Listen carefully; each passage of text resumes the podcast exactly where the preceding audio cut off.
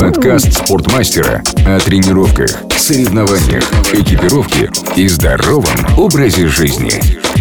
Вы когда-нибудь слышали об удивительных, необычных лыжных марафонах, подготовка к которым требует особой тщательности? От экипировки участника, ну, кроме его физической готовности и огромного желания, тут многое зависит. О таких марафонах мало кто знал в нашей стране, но потихоньку информация стала появляться в некоторых изданиях. Рассказывает участник таких соревнований, главный редактор журнала «Лыжный спорт» Иван Исаев. В советском спорте время от времени начали писать об этих марафонах. Иван Гаранин, член сборной команды СССР. Первым э, вместе с Александром Лукьяном, еще с другими гонщиками пробили тогда вот этот, эту брешь э, в непробиваемой границе. Поехали по этим зарубежным марафонам. И когда они поехали, начали выигрывать эти марафоны, становиться призерами, советский спорт начал об этом писать. У меня вот до сих пор хранятся вырезки из советского спорта, посвященные этим марафонам и победам Ивана Гаранина. Ну, это что-то было фантастическое для нас. И каково же наше было удивление, когда вот этот мир марафонов открылся нам, и мы поехали по этим марафонам.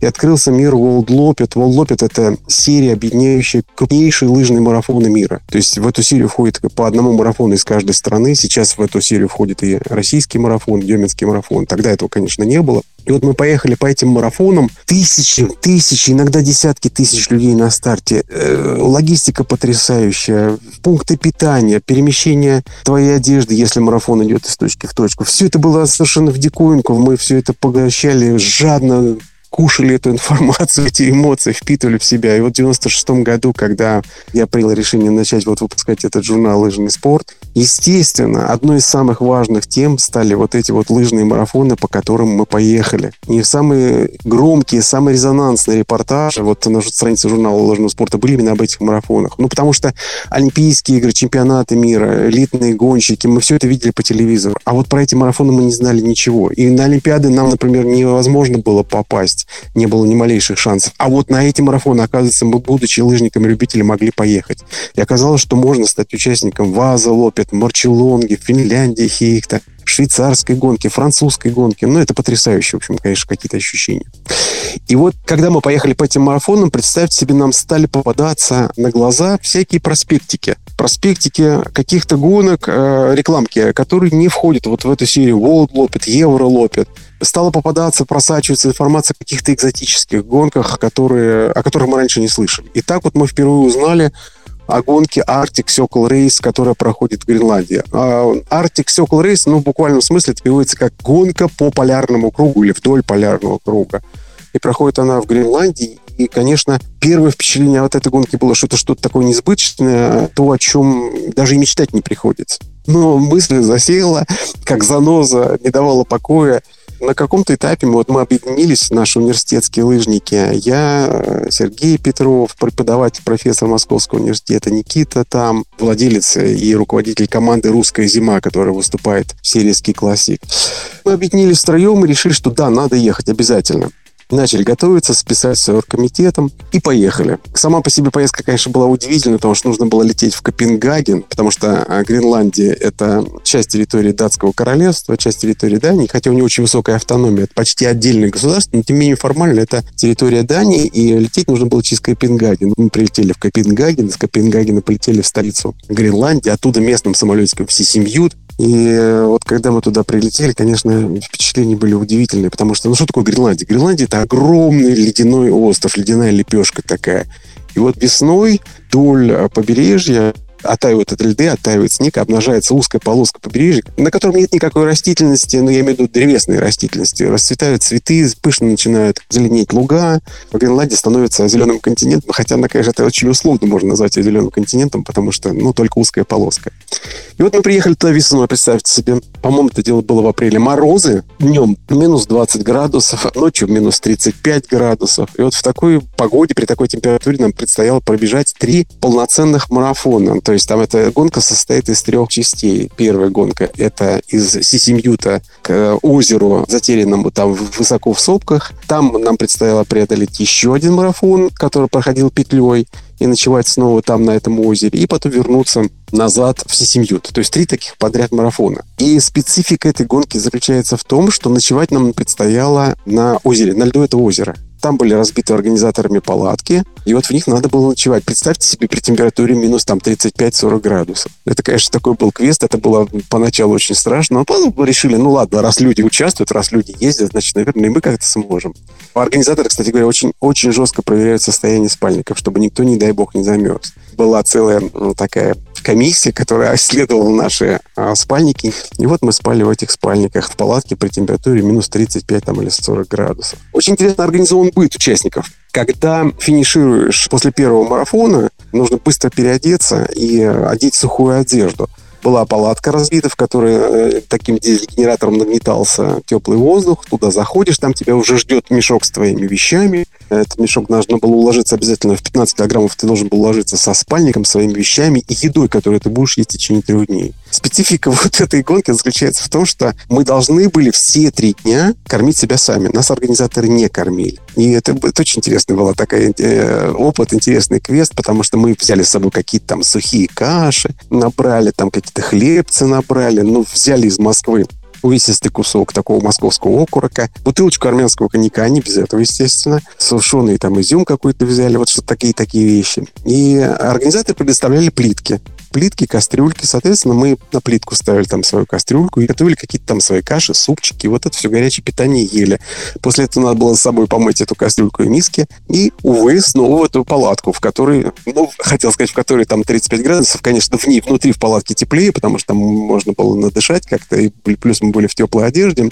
Ну, в общем, вот так вот это все происходило. И интересная история была с лыжами, потому что лыжи же нужно было готовить. Очень жесткий снег, и мазь сдиралась беспощадно из-под колодки лыж. Приходилось либо ехать на практически сухих лыжах, либо останавливаться, подмазывать. Естественно, нужно было каким-то образом подготовить лыжи там на второй и на третий день. А электричества нет в лагере утюжки, соответственно, не работают. И вот как положить там грунт, мы же привыкли класть грунт под утюжок. В итоге нашли, ну, относительный выход, потому что вот из дизель-генератора, который работал, вот выхлопная труба, она выдавала довольно горячий воздух. И вот все подходили к этой трубе и пытались каким-то образом на вот на этом выхлопе подогреть грунтовую мазь, растереть ее быстренько пробкой там на морозе и таким образом обеспечить более-менее жесткое сцепление лыжной мази э, с колодкой лыжи. Но все равно, конечно, мазь сдиралась. И э, приходилось все равно как-то там вот э, либо ехать на полуотдаче, либо все-таки подмазываться.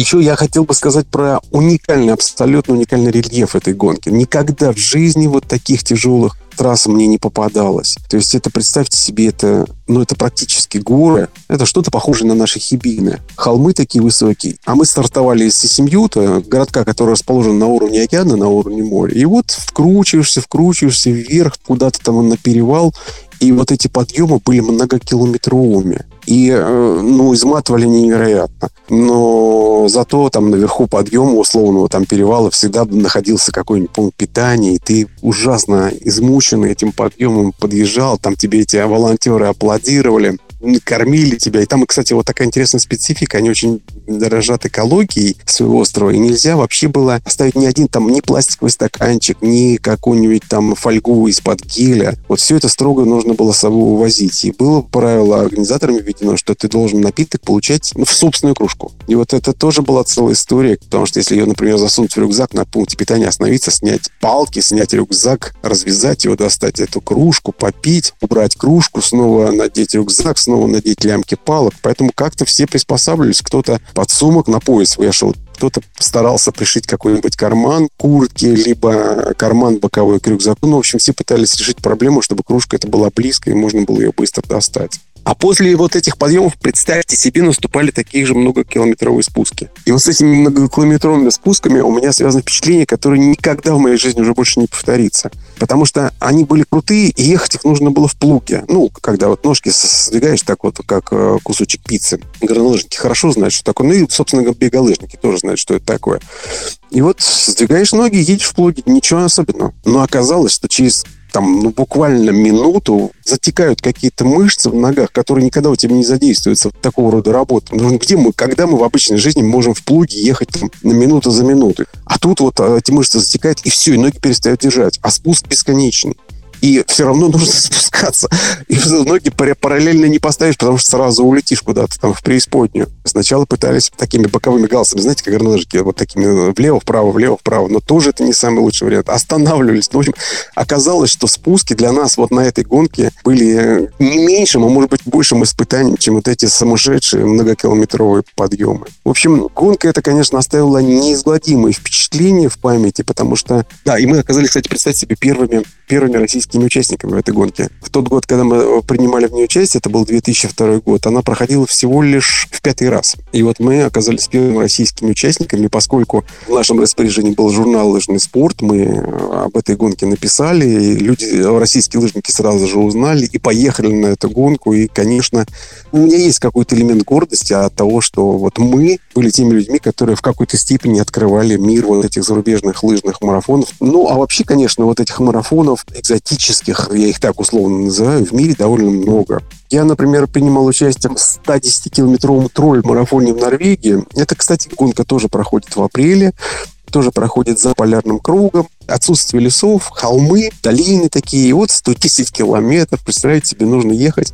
Еще могу рассказать, опять же, бегло про фантастическую совершенно гонку, которую мне не удалось доехать до конца. Называется она «Рюкзак Лауф». Проходит она в Шварцвальде. Шварцвальд в переводе с немецкого – это темный лес или черный лес. Там растут изумительные совершенно такие темно-зеленые, темно-синие, почти черные ели.